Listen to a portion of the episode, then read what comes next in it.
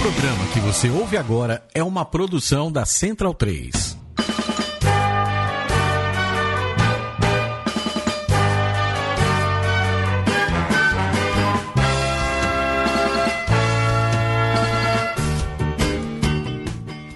Centralinos e portalenses, bom dia, boa tarde, boa noite, boa madrugada. Formem Scrum, o Huck o Mo, organizem a linha e vamos com tudo na nossa mesoval, mesoval histórica de número 50, aqui pela central3.com.br. Eu sou o Virgílio e formam essa mesa histórica, ninguém mais, ninguém menos, que Diego Gutierrez. Tudo bem, Diego? Tudo bem, Virgem? Não menos histórica porque esse final de semana, essa quinta começa o Super Rugby, já avisando. Pra quem vai ter muita emoção, muita pancada, né? Sempre tem. Como diria o Cole, só porrada. Só pancadaria, só pancadaria. Vitor Ramalho, bom dia, boa tarde, boa noite, boa madrugada. Como vai o senhor que trabalhou intensamente neste fim de semana? Quer seja em casa, quer seja também no calor de 422 graus da capital do Vale do Paraíba. Bom dia, boa tarde, boa noite, pessoal. Virgílio, você que trabalhou muito mais do que você e o nosso convidado, que daqui a pouco a gente apresenta aqui. Ah, esse Trabalham trabalhou, muito mais esse do que eu trabalhou. aqui. O convidado trabalhou bastante, correu. Eu só quero saber, sua voz tá inteira ainda, cara? A voz tá inteira. Você é um monstro. A voz tá Eu inteira, ah, mas é aqui. preparação, é preparação. E o monstro que compõe essa mesa histórica de número 50 é ele, ninguém mais, ninguém menos também, que o senhor árbitro, Murilo Bragoto. Tudo bem, Murilo? Obrigado por ter vindo, valeu pela presença. Que é isso, eu que agradeço. Também um bom dia, boa tarde, boa noite pra todo mundo aí. E como já foi falado aqui, meu, não, eu ainda não me recuperei da, daquele calor, cara. Eu- Bom. foram dois dias complicados. Bom, Murilo, é começar com uma, com uma provocação. A gente tem muito pra falar hoje, tem duodeca campeonato da seleção feminina, tem Six Nations que vem por aí, tem Super Rugby que começa nesse fim de semana, mas eu começo com uma pergunta. O Diego ataca. O Diego tá com a porta-bola e ataca. E ele tá na linha dos 10 metros de ataque. Vou fazer try então, já tá É, ele resolvida tá- a ele tá jogada por trás- já. Ele tá por trás. né? Né? Ele tá por trás. E o Vitor é a equipe que te defende. E não sobrou mais ninguém agora. O Diego tá só tem um gol pela frente. E o Vitor corre pra taclear. Só que o Vitor não consegue chegar em tempo. E o Diego, vendo que o Vitor ia alcançá-lo, chuta pro engol. E a bola vai pro engol. Só que um companheiro do Diego, chamado Daniel Venturoli, HP, corre mais que os dois e chega dentro do engol e apoia a bola dentro do engol. Murilo Bargoto, explique para os nossos ouvintes da Messoval o que, que o senhor marcaria nessa ocasião, o senhor que é o árbitro principal da partida. Um minuto só. O, o, o Venturoli era quem na, na história aí? De É time? companheiro da equipe do Vitor. É, do Vitor? E o Diego é a equipe que ataca, Atacava, a então. equipe do Vitor e do, do HP Você defende. pode dar É. amarelo pro HP, que muita gente É, quer sempre então, dar amarelo é, exato. ele. Eu acho, já acho difícil o HP chegar antes de todo mundo lá pra anular essa bola, né? Mas se foi um chute nessa ocasião, então a gente tem que primar por quem introduz a bola no gol. Então o ataque introduz e a defesa a faz morta, né? Anulando. Então 22 e amarelo pro HP porque Porque o né, H reclamou, né? Pronto. Ele ia reclamar, lógico, certeza, que fizeram corta-luz nele. Valeu, uma brincadeirinha só, Murilo, uma brincadeira só pra entrar no clima aqui da Mesoval de número 50. Pessoal, olha, Mesoval 50, uma Mesoval histórica. Começamos no dia 19 de janeiro de 2016 e estamos com vocês até hoje. Um agradecimento especial pro Central 3, que nos acolheu, a casa que nos acolheu aqui. Então, boa tarde, Matias Pinto, muito obrigado pela parceria, muito obrigado sobretudo pela confiança. Valeu. É um prazer estar presente nessa 50 mesa oval e cada dia aprendendo mais sobre rugby. Né? Perfeito. Mati, apoia-se, vamos falar do apoia-se pro Central 3? apoia.se barra central 3 com numeral. Se você gosta da Mesoval e de outras produções aqui da casa, a gente conta com a sua ajuda ali para manter é, o nosso espaço aqui sempre autoral e independente, que o que é, é o mais importante. Né? Sem dúvida alguma. Vitor Ramalho, Diego, tivemos classificatório Super Sevens 2017, temos já as 12 equipes para Niterói nos dias 18 e 19 de março. Uma vi- vitória incontestável da equipe dos Jacarés do Vale, o Jacareí, não é verdade? Nomeadamente, eu quero deixar um abraço aqui para os irmãos Garcia, o Du, o Helder e o Bruninho, que um trio ali que faz acontecer muita coisa lá em Jacareí. Vitor Ramalho, o que só você viu nesse fim de semana além do calor? E depois eu quero a opinião do Murilo. Cara, eu vi bastante calor. É, não, olha, É torneio qualificatório, né? A, fase final também a gente tem que dar um desconto pra, pra análise, mas eu vi quatro equipes em um, um nível muito bom mesmo, assim, Jacareí, São José Pasteiro e, e Guanabara. Claro, nenhum, do- nenhum deles, evidentemente, deixou tudo ali porque tem mais um torneio pela frente, né? A gente vai ver realmente que o torneio, é, a coisa vai pegar fogo no, no torneio final. Ô, Vitor, Mas é, não, desculpa, primeiro fala a classificação para os Ah, não, ouvintes. é. Se classificaram, se classificaram os seis primeiros colocados classificados para o torneio final. É, Jacareí, São José, Guanabara, Pasteiro, Melina e Rio Branco, tá? É, mas eu Os- gostei, as- eu gostei as bastante. Os, qua- os quatro semifinalistas eram, tinham um nível muito próximo entre si. Mostraram isso ao longo do, ao longo do torneio. É, o Jacareí venceu a grande final contra o São José. E aí sim foi um jogão. Acho que foi disparado, claro, disparado o melhor jogo da, da da- do torneio. E o Jacareí mostrou que esse ano é para entrar para brigar por título mesmo, título estadual, título nacional, né? A gente vê o clube amadurecendo a cada ano e o Jacareí realmente chegou. O, o jogo final que eles fizeram contra o São José foi de gala. É claro também que a gente tem que dar o desconto que não tinha alguns jogadores de seleção dos dois lados, de todos os lados na verdade, né? Enfim. Mas, mas é isso, Virgílio. Eu gostei do, do Pasteiro. Também o Pasteiro fez um bom torneio, assim como o Guanabara, que acabou vencendo o Pasteiro na disputa do terceiro lugar. Um jogo bem interessante também. Se não me engano, Bragoto. Qual o jogo que. Foi a, a final prata. Foi a final prata. Desculpa. Você Final fez prata. o, o, o, o Melina ganhando do Rio Branco. Sim. Bom, e então essas seis equipes que o Vitor colocou aqui, que o Diego bem lembrou, o, o Jacareí, o São José, o Melina, o Guanabara, o Rio Branco e o Pasteur juntam-se a Rio Rugby, SPAC, Curitiba, Uberlândia, Desterro e Farrapos na grande etapa principal do Super Sevens masculinos, dias 18 e 19 de março, em Niterói, estado do Rio de Janeiro. Murilo, como é que foi esse fim de semana? Quantos jogos ao todo que se apitou? E como é que vocês fazem aí para amenizar esse calor? Vocês não só apitam, mas vocês têm, você até participou lá da transmissão pelo Facebook Live, vocês também avaliam a arbitragem, vocês trabalham como auxiliares, vocês ficam na mesa de quarto árbitro, vocês fazem um pouco de tudo lá também, não é só o trabalho do apito. Sim, é, a preparação já vem, já vem de antes, né? E quando a gente pega um torneio de sevens, geralmente ele, ele ocorre no sábado e no domingo, então tem que estar preparado para os dois dias porque é, vai exigir tanto no primeiro e ainda mais no segundo, quando chegam as finais, algo que, que é mais, as equipes focam mais. É, o nosso trabalho, ele é intenso do primeiro minuto até o último, até quando termina a gente ainda tem mais coisas para fazer, lançar súmula, que essa é uma parte mais burocrática. Mas a gente se organiza muito bem. Nesse torneio, o Henrique Platais estava como referee manager do torneio, então ele cuidou das designações dos árbitros. E eu e o Vitor já, vem- já temos um trabalho Vitor- com Vitor Hugo Vitor Barbosa. Hugo Barbosa. Já Senão temos pensar que é o É, Vitor aqui, é o ó. Vitor sociólogo, não É, o historiador. sociólogo, exato. nós já desenvolvemos um trabalho junto à Federação Paulista, na parte de designações também. E nós cuidamos dos auxiliares, do pessoal que, que mais bandeirou e ficou na mesa. E o pessoal gostou do trabalho, foi, foi bem elogiado todo mundo que estava lá, a gente também deu um feedback legal. E, e nessa questão de, de jogos, assim, pra gente, cada jogo é um jogo, então a gente se prepara igualmente pra todos. Então a gente dá o máximo e descansa nas horas, que- na, com o pouco tempo vago que tem. A gente descansa bastante pra aguentar o, o ritmo intenso que é, porque os jogadores vêm muito bem preparados. A cada ano que passa, a gente vê um incentivo maior para que eles se preparem mais e isso também serve de estímulo pra gente. A gente tem que crescer junto com eles. Então a parte física é muito exigida da gente também. É, e na- nessa parte que você já citou também, de, de análise, de vídeo, de ajuda, esse é um trabalho que a arbitragem como um todo faz, que é, é, a gente discute bastante os lances. Então, no- na, na avaliação que eu até comentei, é, um árbitro fazia o jogo, descansava um e depois avaliava o próximo árbitro. E a gente busca basicamente unificar os critérios. Então, não tem muito aquela questão de certo ou errado. É o árbitro que está ali dentro, ele está numa, numa posição privilegiada, ele está entendendo o contexto do jogo. Só que de fora, às vezes, a gente vê algum lance que fala, puta, esse lance podia ser, né? Podia aplicar um critério maior. Um pessoal pensa de um jeito, o pessoal pensa de outro. E até conversando com as equipes também, vem muito feedback deles pelo vídeo, né? Isso tá- ajuda sem dúvida. E então a gente busca mais esse alinhamento de critérios para todo mundo apitar igual e deixar um torneio bem uniforme, né? Não ter reclamação, ah, um, um faz de um jeito, um faz do outro.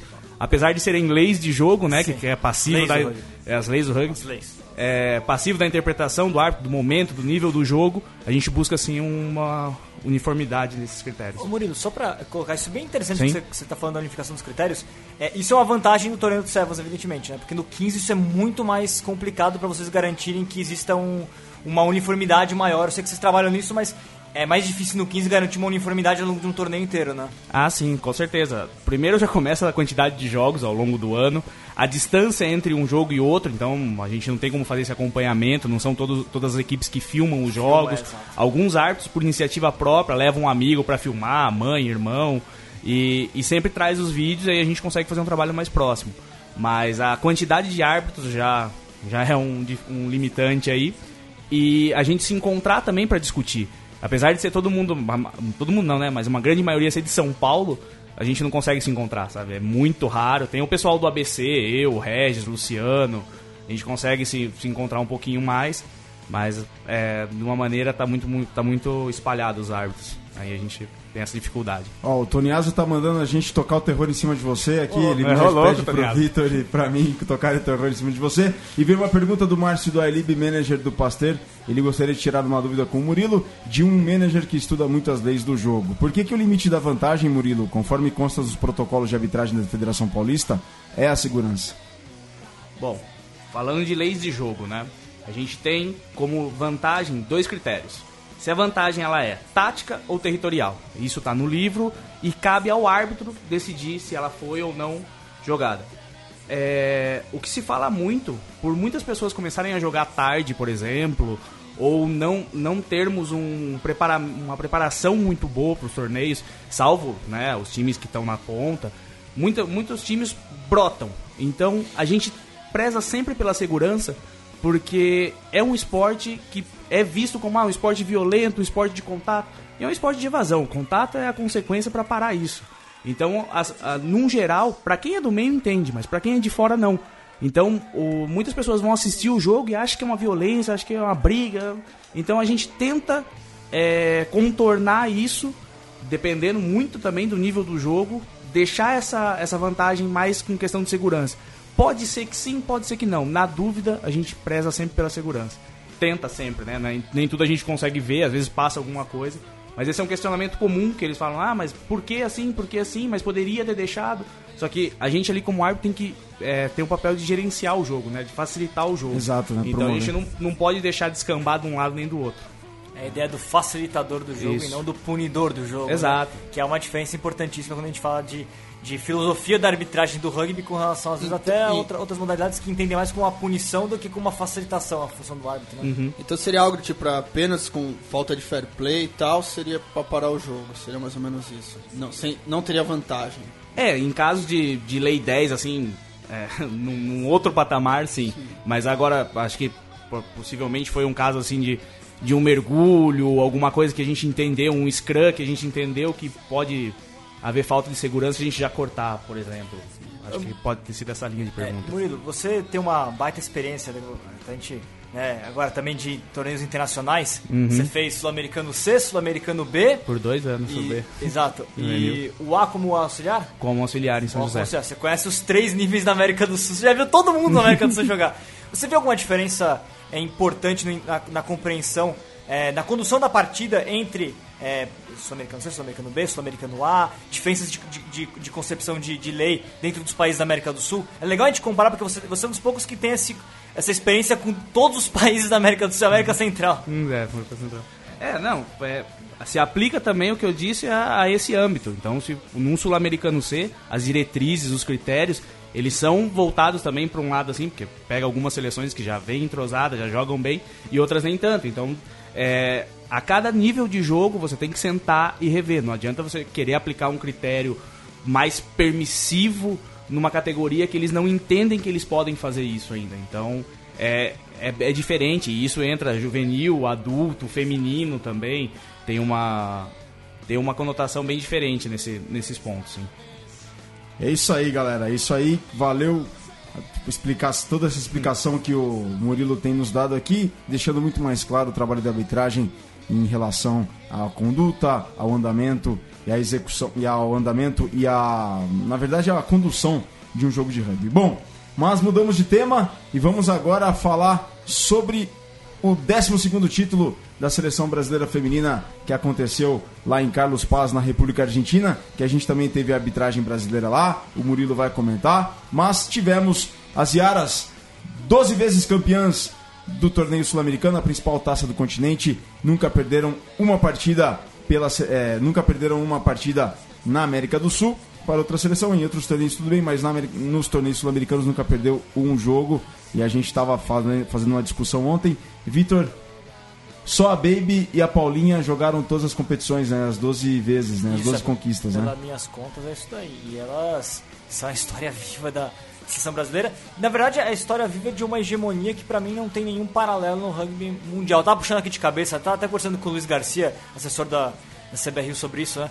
É, se tem mais alguém que, que tem uma hegemonia desse tamanho, olha, nem se você pensar que.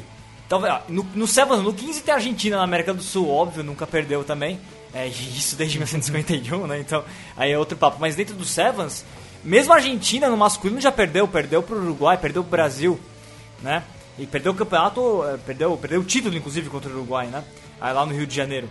E, e, o Brasil tem, eu não consigo lembrar de nenhuma outra hegemonia desse tamanho em torneios de Sevens no mundo. O Brasil de fato tem a maior sequência de, de títulos é, de qualquer seleção na, na, modalidade. Isso é, isso é fenomenal, né? Sobretudo se a gente lembrar que em 2004, e aí que é legal a gente falar de Baby, de, de Paulinha, elas começaram em patamar de igualdade com todo mundo. Porque Sim. em 2004 ninguém tinha experiência de nada no feminino na América do Sul. Todas começaram iguais sem apoio, sem conhec muito conhecimento tanto do próprio, do próprio jogo, se você pensar, até já relatos né, de como que era o rugby na época, ainda tinha uma certa, até uma certa é, falta de traquejo, né? Porque não era, tava começando tudo naquele momento.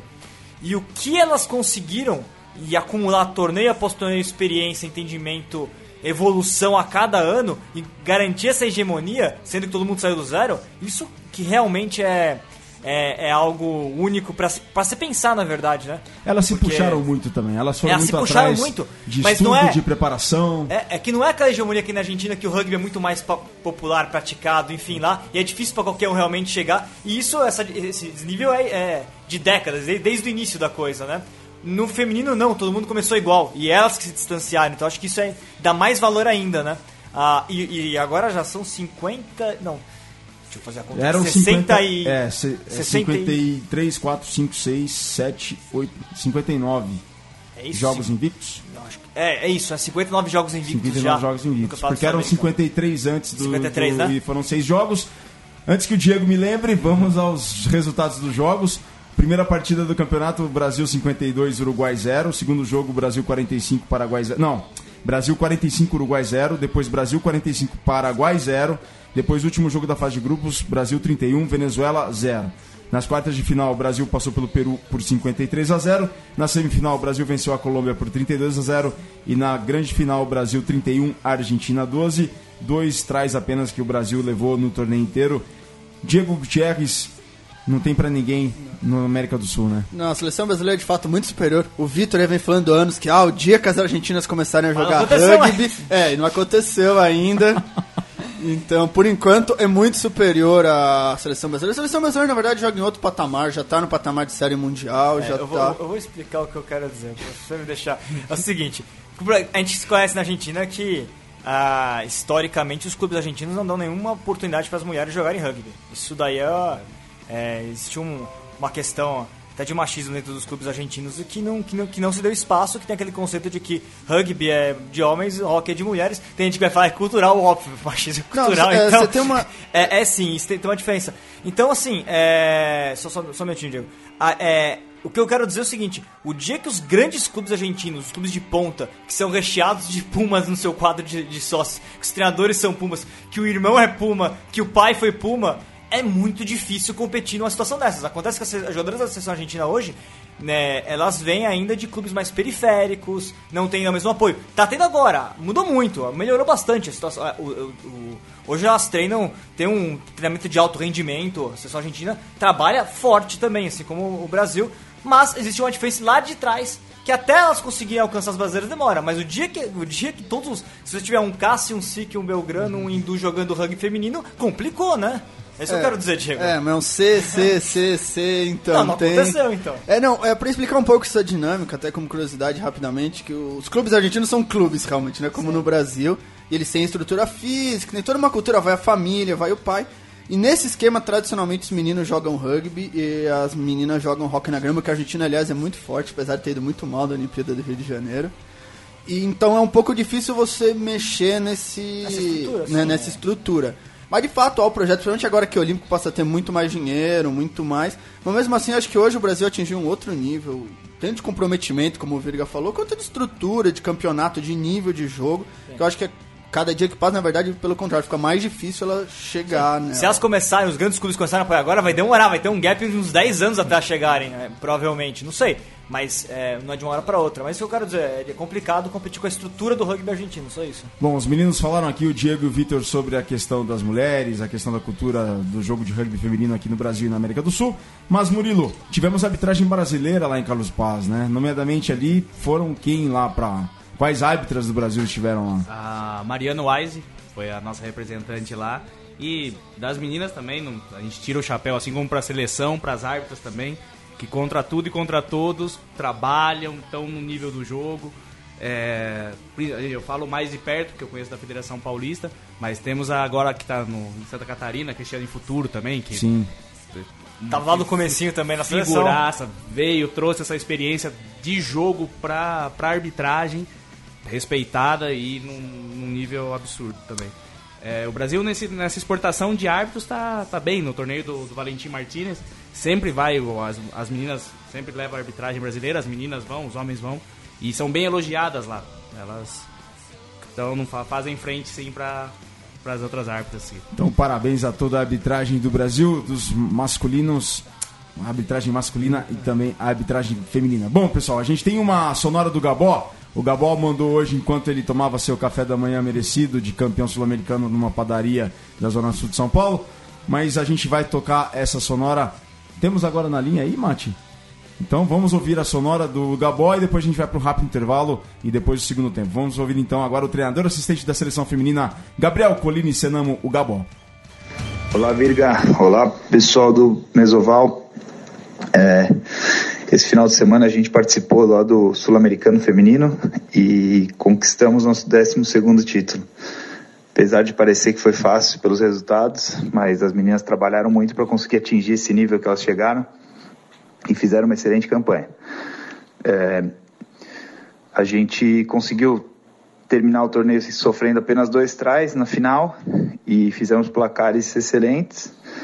E isso é fruto de toda uma nova filosofia que a gente está implementando, uma filo- filosofia de treino, de, de trabalho e de plano de jogo, utilizando bastante a, velo- a velocidade delas, utilizando muito mais a, a capacidade de criação e tem dado certo, está o começo do trabalho ainda, a gente já teve algum bom resultado em Sydney, com as vitórias contra a Espanha e Inglaterra, e agora daqui duas semanas a gente espera que toda essa preparação que a gente fez no Sul-Americano com a campanha, que ajude a gente em Las Vegas. E Bom, o torneio a gente fez um primeiro dia é, bom, onde a gente conseguiu evoluir de um jogo para o outro. Um terceiro jogo contra a Venezuela, tivemos algumas coisinhas para corrigir para o segundo dia. E no segundo dia fizemos vários, excelentes jogos, é, onde as coisas encaixaram um pouco melhor ainda do que no primeiro dia. É, contra a Argentina é sempre difícil, eles têm evoluído bastante, então os dois trás não é nada alarmante. É, pelo contrário, a gente conseguiu fazer um grande jogo com elas e elas cada vez mais estão crescendo e com certeza daqui a pouco vai ser um adversário para brigar de igual para igual com o Brasil.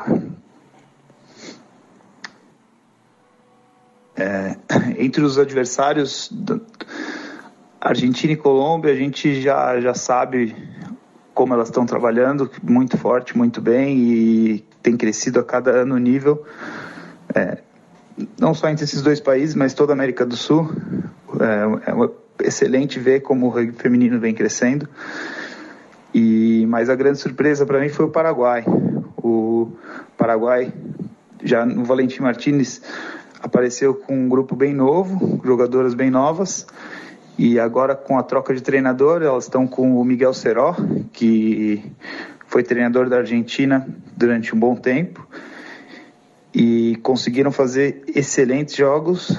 E é um adversário para a gente também começar a ficar de olho porque elas estão crescendo também. Agora no sábado a gente viaja para Las Vegas. E na semana que vem, sexta-feira, é, a gente estreia, pegamos uma chave que é Nova Zelândia, Austrália e Inglaterra. São entre os quatro semifinalistas olímpicos que estão na nossa chave. E, mas é sempre, é sempre bom pegar grandes desafios assim e com certeza vamos entrar e fazer nosso melhor. É, se a gente quer brigar no topo, a gente tem que bater os melhores. E então espero que todo mundo torça pela gente, acompanhe e mande, mande o apoio para nossa seleção feminina, porque a gente trabalha muito duro para representar nosso país. Muito obrigado pela oportunidade e sucesso a todos. Valeu, Gabó, treinador auxiliar da seleção feminina, junto com o treinador principal, o senhor Ruben Samuel. Bom, a seleção brasileira, como o Gabó falou, as Yaras viajam para Las Vegas no próximo sábado, dia 25 de fevereiro, sábado de carnaval, porque dias 3 e 4 de março, a etapa de Las Vegas do circuito, femina, uh, circuito mundial feminino.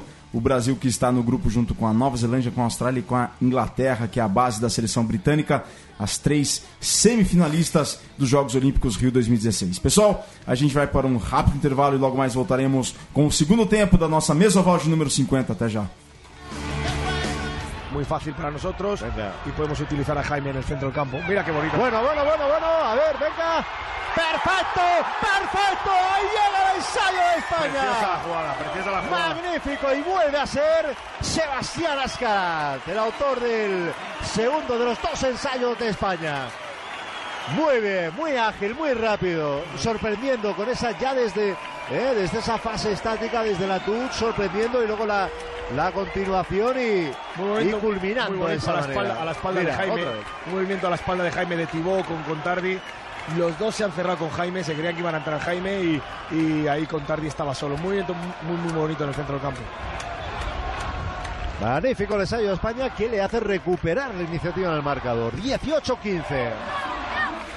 Con el viento en contra. Con el viento en contra, Con sí. el viento en contra, Pues por necesitábamos tener la pelota y ahora España está teniendo la pelota y, y crean ocasiones. Cuando, cuando tocan balón nuestros tres cuartos, los, los rumanos pasan, pasan problemas.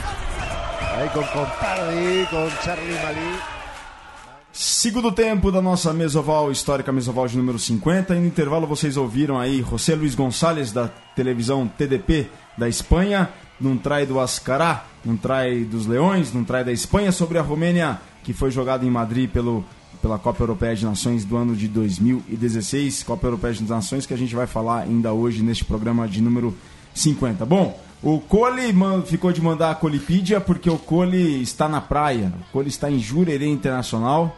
Foi lá cuidar dos negócios dele, tirar um pouco da brancura da sua pele. Portanto, o Cole mandou aqui uma mensagem falando que se Colipídia. desculpas, não tem Colipídia neste, nesta semana do dia 21 Quer que eu faça uma de Colipídia? fevereiro. Ah, a gente pode improvisar aí uma Colipídia, mas a gente vai improvisando aos poucos porque agora a gente fala do torneio menos importante entre seleções do mundo. A gente entra nos Seis Nações, que nesta, neste fim de semana, de 25 e 26 de fevereiro, teremos a terceira rodada com as seguintes partidas: Escócia contra Gales, no sábado em Murray- Murrayfield, Irlanda contra França, também no sábado, dia 25, em Dublin, e Inglaterra e Itália, dia 26, no domingo, em Twickenham. A Inglaterra lidera com 8 pontos, Irlanda em segundo com 6 pontos, Gales com 5 pontos tem melhor saldo que a França, que também tem 5 pontos, melhor saldo que a Escócia em quinto, que também tem 5 pontos. E na lanterna da competição, a Itália sem nenhum ponto conquistado. Vitor Ramalho, uma rodada. O que, que você pode O que, que vocês, Diego e Vitor, podem destacar dessa terceira rodada da, dos Seis Nações, dos Six Nations da Europa? Ó, Olha, Veiga, é...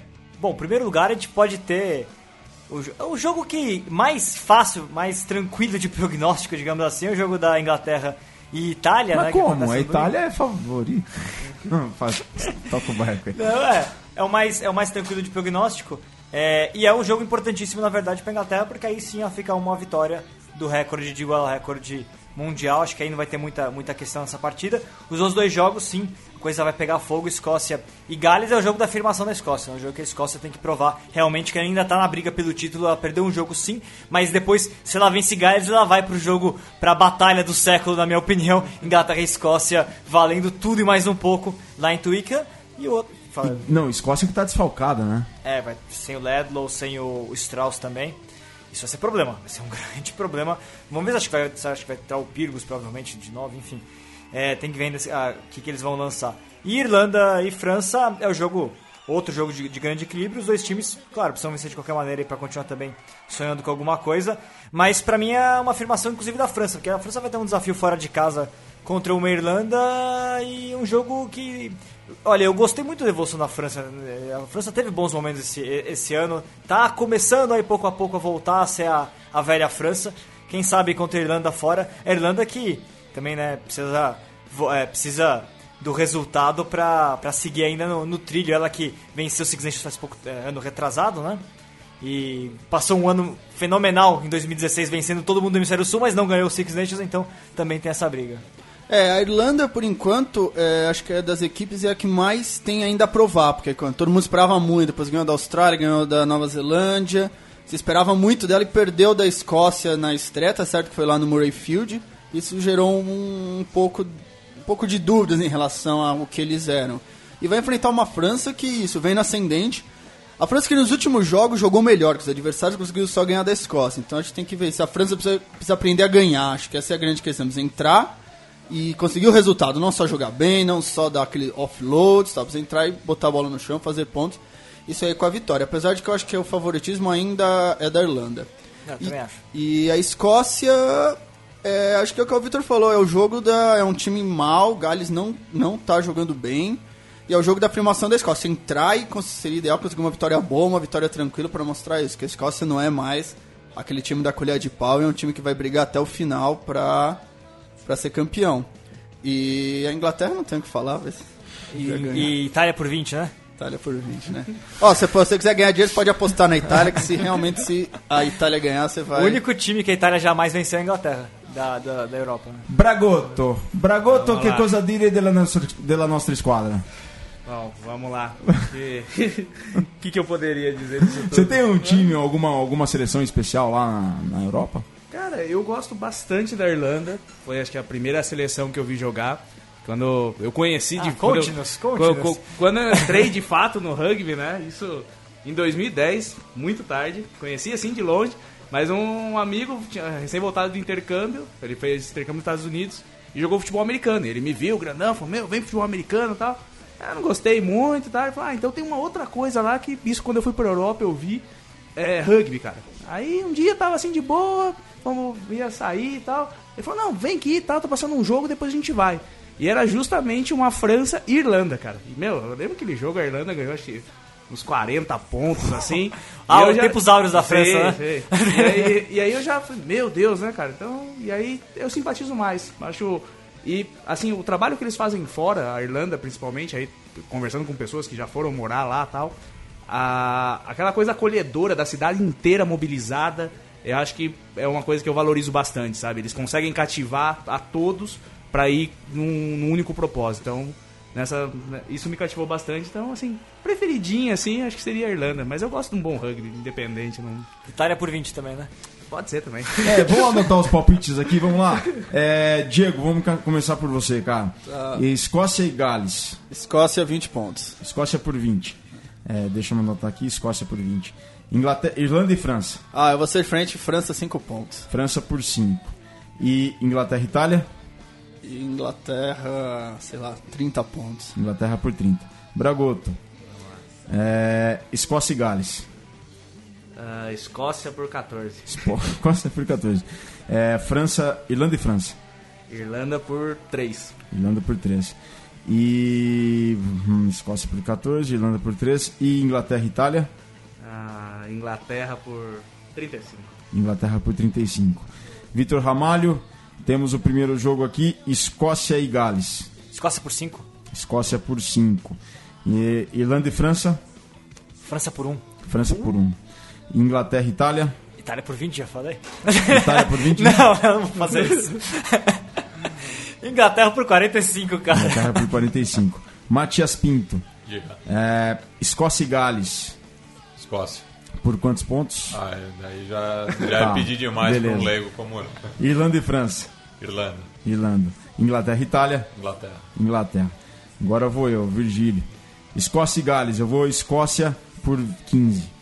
É, Irlanda e França, eu vou França por 3. Inglaterra e Itália, eu vou Itália por 42. Na Inglaterra por... Fora o show do Paris, né? Fora o show do Paris. Inglaterra por 35. Então aí os palpites para esse fim de semana. Terceira rodada dos Seis Nações. Teremos transmissões, transmissão pelos canais ESPN. É só ficar atentos à programação que vocês podem acompanhar. Portal do rugby.com.br. Logo mais o Vitor vai colocar toda a programação do fim de semana lá no site. Bom, Diego, Vitor, Murilo, vamos de Seis Nações B. B. Bezão. Bezão. Tivemos vitória da Rússia na última bola sobre a Espanha, tivemos vitória de Portugal é, sobre a Bélgica no último minuto sobre é, vitória da Rússia no último minuto sobre a Bélgica, vitória da, de Portugal 35 a 10, 38 a 10 sobre a Polônia e também tivemos vitória da da Geórgia, Geórgia sobre, a, Alemanha, Alemanha e a Romênia sobre a Espanha. E a Romênia sobre a Espanha, exatamente. É. O Portugal é a terceira divisão, na verdade, né? Isso, o Portugal é a terceira divisão. divisão. Portugal venceu bem, enfim. Até faço o, o merchan aí pro pessoal acessar o, o fairplay.pt, que é o site do, do, nosso amigo português, o Francisco Isaac, tem uma bela análise dos Lobos lá no jogo contra a Polônia. É, é, Virga, interessante, na verdade, bom, aí a Romênia se recuperou, né, venceu a Espanha, jogo que a Romênia, depois que perdeu para a Alemanha, colocaram uma dúvida em cima dela, vai de vaga em Copa do Mundo, o torneio, então é importante a vitória, mas muito apertada, não convenceu a Romênia não, eu vi o jogo depois. É, a Geórgia tranquilamente contra a Alemanha, a Geórgia está realmente em, outra, em outro universo ali do, do Seis Nações B, né? E, e a Bélgica, belo jogo da Bélgica contra a Rússia, viu? Acabei assistindo. É tudo online aí no site do Rugby, é, do Rugby, rugbyeurope.eu, tá tudo lá. É, a Bélgica, que é o time que acabou de subir, dificultou muito, time é muito físico, o time da Bélgica, dificultou demais o jogo da Rússia. A Rússia conseguiu um try só na paciência no final, foi lá no pick and go, em pick and go, em pick and go. A Bélgica já vai desgastada, não está tão acostumada com esse nível de jogo que a Rússia está acostumada e acabou cedendo, mas o time belga é um time muito físico, é, e o Brasil deve enfrentar a Bélgica em junho, por isso que eu estou falando um pouquinho mais desse jogo, porque é, pra gente saber né, como é que a Bélgica deve aparecer aqui em junho, se se confirmar mesmo o, o amistoso que a CBR está fazendo, vai ser um jogo duro, viu? Vai ser um jogo bem duro. A Bélgica não está abaixo é, de, não, de Portugal, e que é o quem caiu, né? A Bélgica subiu, não está atrás. E ali, com relação à Alemanha, que a Alemanha deu um salto a mais ainda. A Alemanha acabou de ganhar da Romênia e deu, ganhou do Uruguai, enfim. Mas aquela Alemanha lá de 2015 eu, olhando essa Bélgica 2017, essa Bélgica 2017 até é mais time, viu? Então, o Brasil fica atento. Tá todo mundo evoluindo na Europa também. Diego, alguma coisa para comentar desses jogos aí, essas vitórias né, da, do Europeu B e do C? Não, infelizmente não acompanhei muito, o, mas acho que é isso. Acho que a Georgia, destacar que a Georgia tem outro patamar já. Por isso também briga tanto para jogar o Six Nations, principalmente. Acho que Diego tenho... do Bar acabou de dar um like é. aqui, um efusivo like. Eu tenho a impressão que na França todas as primeiras linhas são georgianos. Ou pelo menos tem um, um por time. Tem, um, e um ponta figiano, é o é. básico do top Todos 14. os times são franceses. É, pessoal, é isso aí mesmo. E eu, hoje eu vi na BBC Sports Rugby que o, a Geórgia pretende colocar uma equipe no Pro 12. Isso, é. Então, Pro 12, o Pro 12 também, Super Rugby, né? É, o Pro 12 anunciou aí o, o, a Irlanda anunciou um jogo lá em Nova York. Sim, é, no, re, no, estágio do, do RB do Energético Isso, lá. É, exato. Eu, quase que eu chamei o RB lá, que eu coloquei de sigla, quase eu fui chamar o Energético em vez de Rio Branco. É, e, e, e, dizem que isso daí pode ser um movimento aí lá da, do pessoal do Pro 12 querendo botar um time dos Estados Unidos e um time do Canadá. Informações do Paul Tite, do America's Rugby News. Exatamente, Recomendo, pessoal. bom site também, viu? Bom site. Bom, a gente vai para o segundo intervalo da nossa mesa oval para em seguida entrarmos no terceiro e derradeiro tempo e aí assim a gente falar de America's Rugby Championship que vai para a quarta rodada neste fim de semana. O Brasil jogou em Maldonado no último fim de semana e foi derrotado pelos Teros. A gente vai fazer um compilado, uma análise dessa terceira rodada da America's Rugby Championship que aconteceu no último fim de semana. A gente vai para um rápido intervalo, o segundo, para aí entrarmos no último e derradeiro tempo da mesa oval de número 50. Até já. So. We've seen them on the 7 series do the same thing, it's Cam Dolan with another intercept. Can he believe it? His father emailed me this week and said, could he get another? Yes, he will. Cam Dolan read that like Nostradamus. What a score. Oh, how about, let's go back one play though. Jake Anderson made a try-saving tackle on that cutback from the Argentina wing.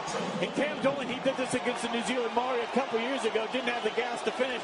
Tonight he did. Outstanding pickoff. He timed it brilliantly, able to bring that ball back down. But the nice long strides of the big man.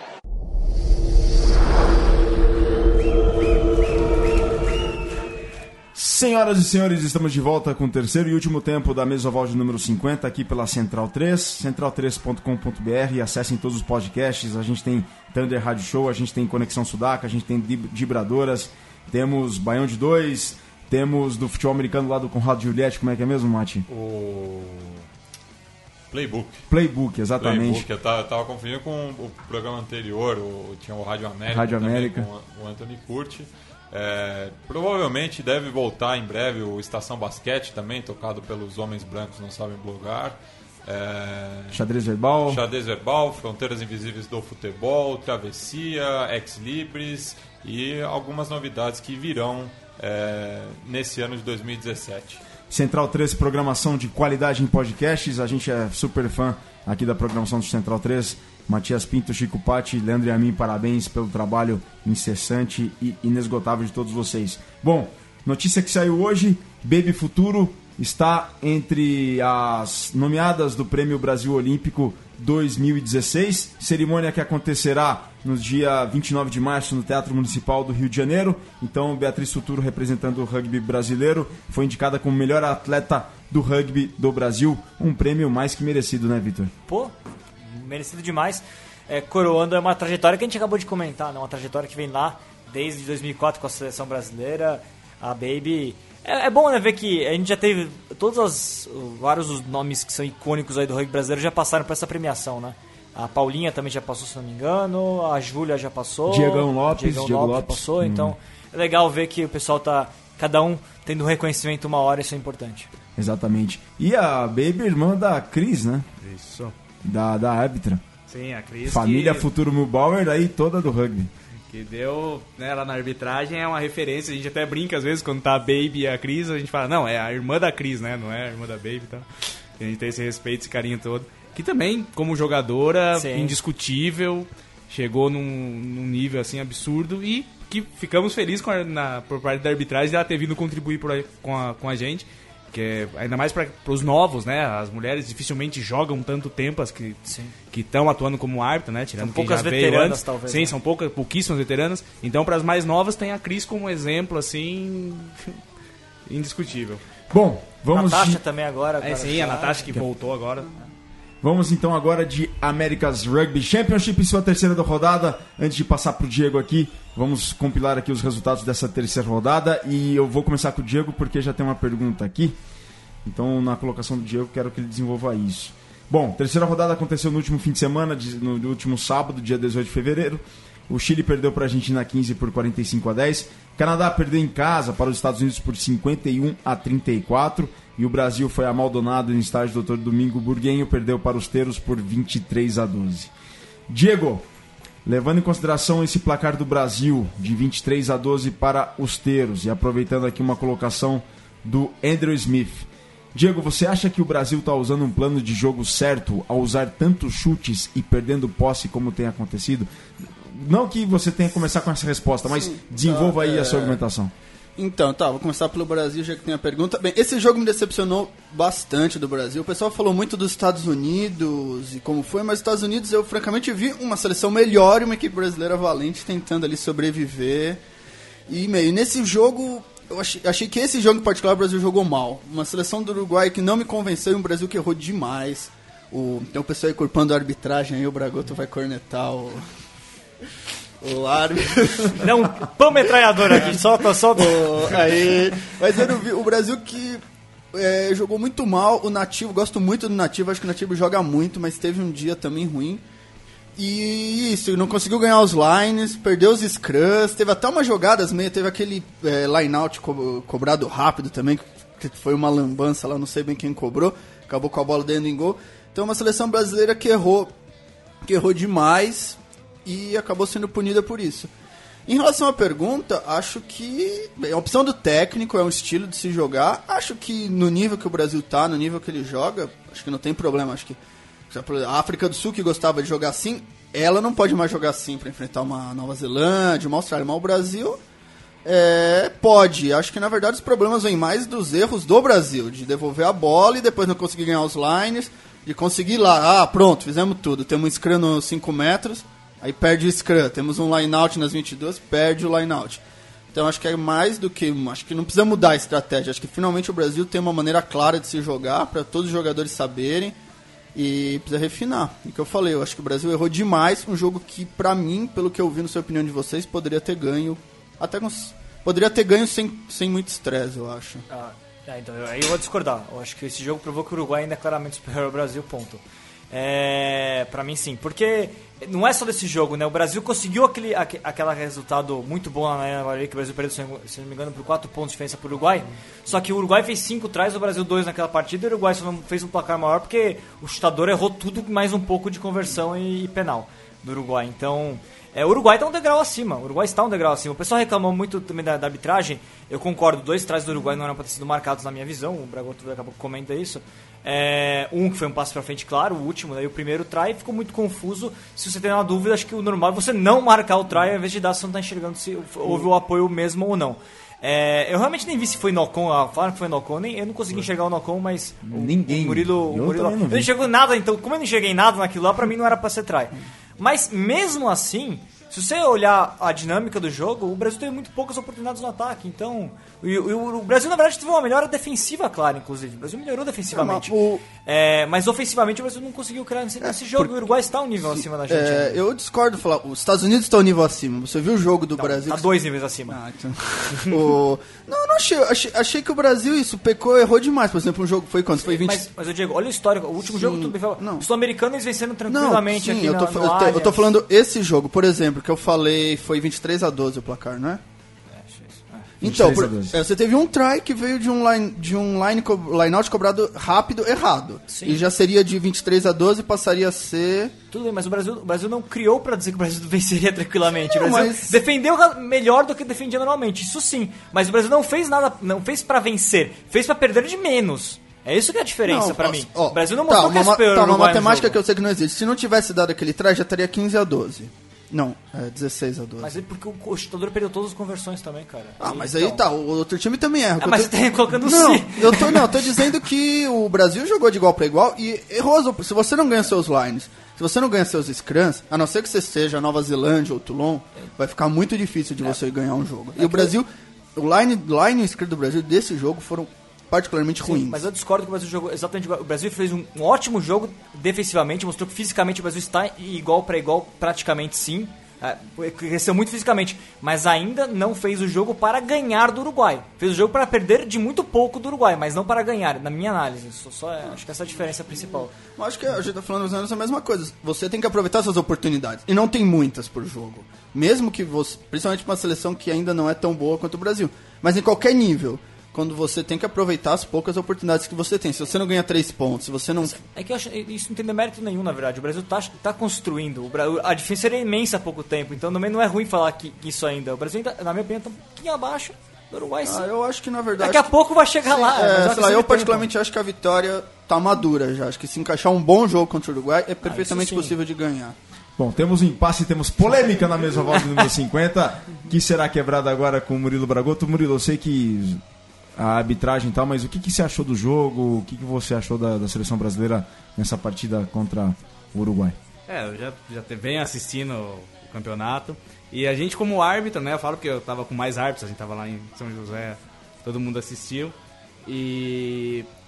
Assim, tem, tem uma questão, né? Contra fatos não argumentos. Vendo o vídeo, melhor ângulo, tudo. Então, como eu havia dito antes, a nossa análise é sempre em cima o que ele poderia ter feito para não errar. E nem nesse torneio em específico não há TMO, né? O, o Sim. árbitro de vídeo. Então, esse era um lance claro para TMO, porque ele não tem a melhor posição Olhando pelo vídeo, ele chega depois que o Nocon aconteceu. Então, a hora que vê, a bola já tá apoiada, mas aconteceu o Nocon antes. Então, apoiou. Algum motivo pra não não dar o try? Não, é try. Assim, na dúvida, se tem muita dúvida. Mas ali eles provavelmente viram a bola apoiada. O que aconteceu antes eles não viram. Então, às vezes, o protocolo de, do árbitro, do assistente, tem que ser bem claro também. Porque às vezes você pergunta algo e o auxiliar vai te responder exatamente aquilo. Só que ele teria algo a mais para acrescentar. Então essa tá alinhado, a- o árbitro vai e os auxiliares são locais. Então tem esse ponto também, tem que se fazer um alinhamento para para justamente não deixar passar esses furos, né? E é o pior dos mundos também, porque todo mundo tem o Tiemon, menos você.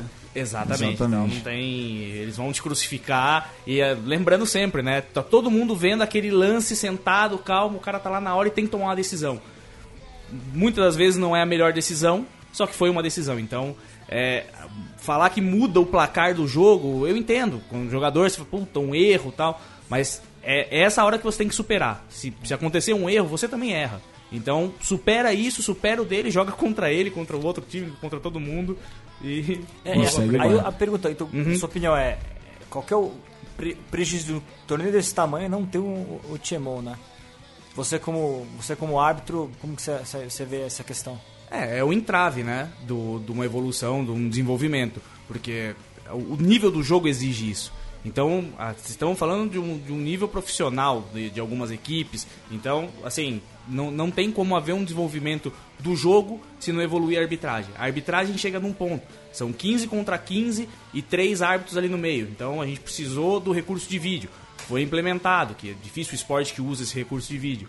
E, e nesse nível ele precisa, ele tem que estar ali de suporte. Porque um lance desse, pra gente, a gente vai ficar discutindo até amanhã se interferiu no placar ou não. Mas ali na hora a gente poderia ter sanado essa dúvida e visto o que aconteceu, É, de fato. eu, não, eu queria destacar que acho que o problema do Tiemon é, além da arbitragem, é uma questão de custos, porque é caro. O problema foi do, do Chile e do Canadá. Só. Chile, Os outros Chile. teriam condição. Chile. Chile. Chi- A, a geração chilena não conseguia ter. Então todo, ninguém tem. É, se então um é jogo não 14. pode ter, ninguém pode ter. Os outros todos É, e mesmo assim lembrar que a América do Sul é o continente do futebol e não tem Tiemon no futebol. Então eu também não sei quanto limitaria isso pra você jogar em Maldonado. O próprio Canadá joga, na, eu acho bem simpático o estádio Nossa, que o Canadá joga, mas é um estádio muito pequeno, jogar. Então, também não sei como isso fazer, porque não são estádios de rugby, não são preparados para isso. No Canadá é de futebol, nos Estados Unidos ah, os americanos jogaram no estádio de beisebol, que no Brasil são estádios de futebol, então também não sei quanto de estrutura você teria que investir para ter um sistema de TMO em Maldonado, por Tendo a exemplo. televisão lá, é, o, o suporte técnico já está garantido. Se tem um jogo que está sendo transmitido, já tem. O problema é talvez a, a tecnologia que está sendo usada, enfim, eu não sei. Eu, eu queria realmente entender tecnicamente qual é o problema que o Chile teve de não poder ter o time porque está tendo Estádio. jogo por streaming. Mas, mas é que está tendo transmissão de qualquer maneira lá. Ah, né? o Ushuaia tem Isso que eu acho estranho. O jogo de Talcahuano, por exemplo, teve um estádio normal, Sim. de ótima qualidade. Mas eu acho que se o Chile não consegue, se ele consegue ter em um estádio, E não é consegue o Bernardo e não consegue ter no outro, então é preferível que não tenha em nenhum. Foi por causa de um jogo, então. Exato. Foi por causa de um jogo que não Tá, eu tenho dúvidas também se, por exemplo, a Argentina vai jogar em Ushuaia. Em Ushuaia tem um estádio com estrutura outro ter TMO. é. Eu acho que dois. talvez libere um pouco mais. Se Aí é o achismo. Se tivesse, ó, vai ter que ter TMO em todos os jogos, aí seria todos no estádio grande no Uruguai, todos no Pacaembu, todos em La Plata. Não, Então os Estados americanos também dá. É, eu acho que limita um pouco isso, de jogar, isso que eu acho legal, jogar em Ushuaia, jogar em Maldonado, jogar aqui e ali. Bom, pessoal, depois de três rodadas, a classificação do America's Rugby Championship é a seguinte: a Argentina 15 lidera com 14 pontos, tem três vitórias. Estados Unidos em segundo também tem 14 pontos, mas em- tem duas vitórias e a Argentina tem 13. Canadá em terceiro com 6 pontos, Uruguai em quarto com 6 pontos, só que com menor saldo que o Canadá. Brasil em quinto com 4 pontos e o Chile na lanterna com nenhum ponto conquistado. Próxima rodada acontece neste sábado, dia 25, com três jogos. Chile contra Estados Unidos, Argentina 15 contra o Brasil na cidade mais austral do mundo, Ushuaia, e Uruguai versus Canadá, jogos pela quarta rodada da America's Rugby Championship neste fim de semana. Bom, a gente vai caminhando para o final da mesoval, só que antes, Diego, temos Super Rugby neste fim de semana e esse Super Rugby tem novidades porque teremos jogos em Samoa e em Fiji. Conta mais. É, o Super Rugby volta, muito muito competitivo, sempre. Quem gosta mais do rugby mais pegado, briga, soco, Ô, com louco. certeza tem, sempre tem alguma dessas no Super Rugby. E que isso vai levar para Fiji, Samoa, que é uma briga muito antiga. os samoanos e os fijianos sempre se magoaram que os neozelandeses roubaram os jogadores deles, nunca entregaram nada de volta.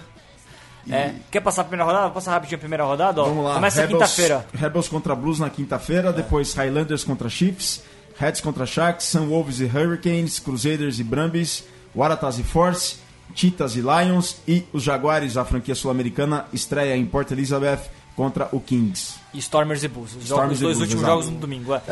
É, pra mim, favorito, até só tenho a prévia do portal do rugby aí. Pra mim, os favoritos é a trinca neozelandesa aí: Chiefs, Hurricanes e Highlanders. Pra mim, são, são três times que estão no nível.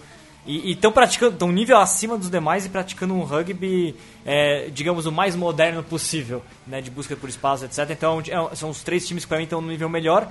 Mas eu acho que o Blues e o Crusaders têm chance, os- os outros dois neozelandeses. Entre os australianos, é difícil comentar os australianos, nenhum deles está me convencendo muito, assim como nenhum dos africa- sul-africanos está me convencendo muito, a não ser o Lions, que eu acho que vai manter o nível do ano passado.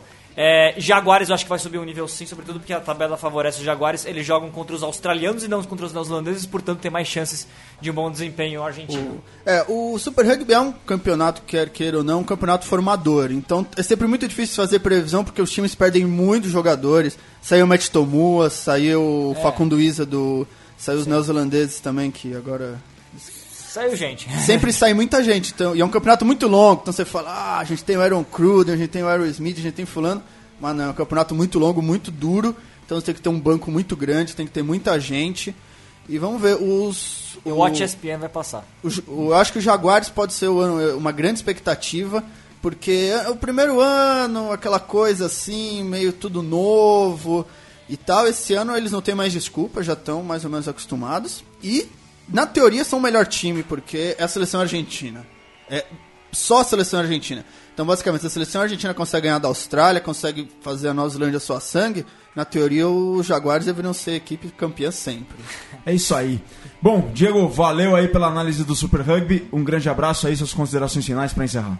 É, não, uma coisa que eu queria destacar, a gente falou muito dos Estados Unidos, que eu acho que vem, realmente vem jogando muito. Jogou bem contra o Brasil, jogou muito bem contra o Canadá, não deu a mínima chance pro Canadá. E eles têm aquele fullback meio gordinho, o ben, não é Ben Tio, É. Mike Teo. Mark Teo, que joga muito, um cara muito rápido, um jogador realmente diferente.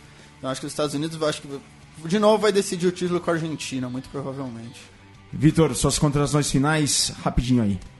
Não, considerações finais era mais na verdade é o que o Diego ia, ia falar, que ele ia falar dos Estados Unidos e, e Canadá, mas a sequência do America's Rugby, acho que vai ficar bem interessante se, se a reta final entre Argentina e Estados Unidos, né? O Brasil agora pega a, a Argentina, né? A gente acabou comentando muito em, em Ushuaia. É, de novo, o, a Argentina não fez um grande jogo contra o Chile, não. O primeiro tempo foi bem sofrido, na verdade, da Argentina, deslanchou no segundo tempo.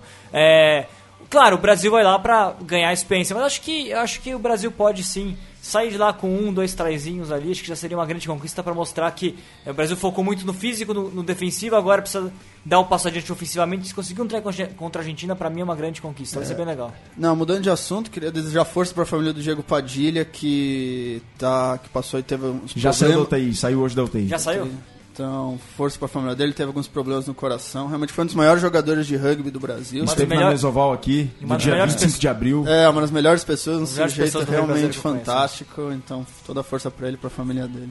É isso aí, valeu, Diego. Valeu, Murilo, muito obrigado por ter vindo aqui nessa Mesoval histórica de número 50. Bom, eu que agradeço o convite. É sempre bom estar no meio do rugby, aprendo muito com vocês também. E poder mostrar um pouco desse outro lado também da arbitragem, que é uma coisa que a gente sente falta, né? Como árbitro, a gente vê muitos programas assim. Lógico, né? Aqui ainda estamos engatinhando, mas como diz o Vitor, daqui uns 10 anos a gente vai, vai chegar. Vitor Ramalho agora, né? Chegaremos lá. E só um adendo que eu não fiz, a gente parabenizou a Mari, que tá no, foi pro Sul-Americano agora, e o Ricardo Santana Que também, que apitou. conduziu de uma maneira impecável o jogo. Conduzirá, Argentina, o, 15, e Chile. Chile, e Estados Unidos, isso. né? E agora, depois também vamos auxiliar o jogo aqui de volta, Brasil e Canadá. É sempre bom trabalhar com ele também. E ele, assim como o Henrique, assim como os que vieram antes, abrem as portas para a arbitragem brasileira, né? Ele faz fazendo um ótimo trabalho, o pessoal vê com outros olhos o, a arbitragem do Brasil, sim. Então, Ei, então é isso aí. Bom, galera, valeu. Essa daqui foi a 50 mesoval histórica aqui pela central3.com.br. Então, portanto, olho na tela, olho no tablet, olho no computador nesse fim de semana. Teremos Super Rugby, teremos America's Rugby Championship, teremos Seis Nações. E esta foi a mesoval de número 50. Um grande abraço a todos, saudações ovaladas e até a próxima semana. Você ouviu uma produção da Central 3. Para ouvir a programação completa, acesse central3.com.br.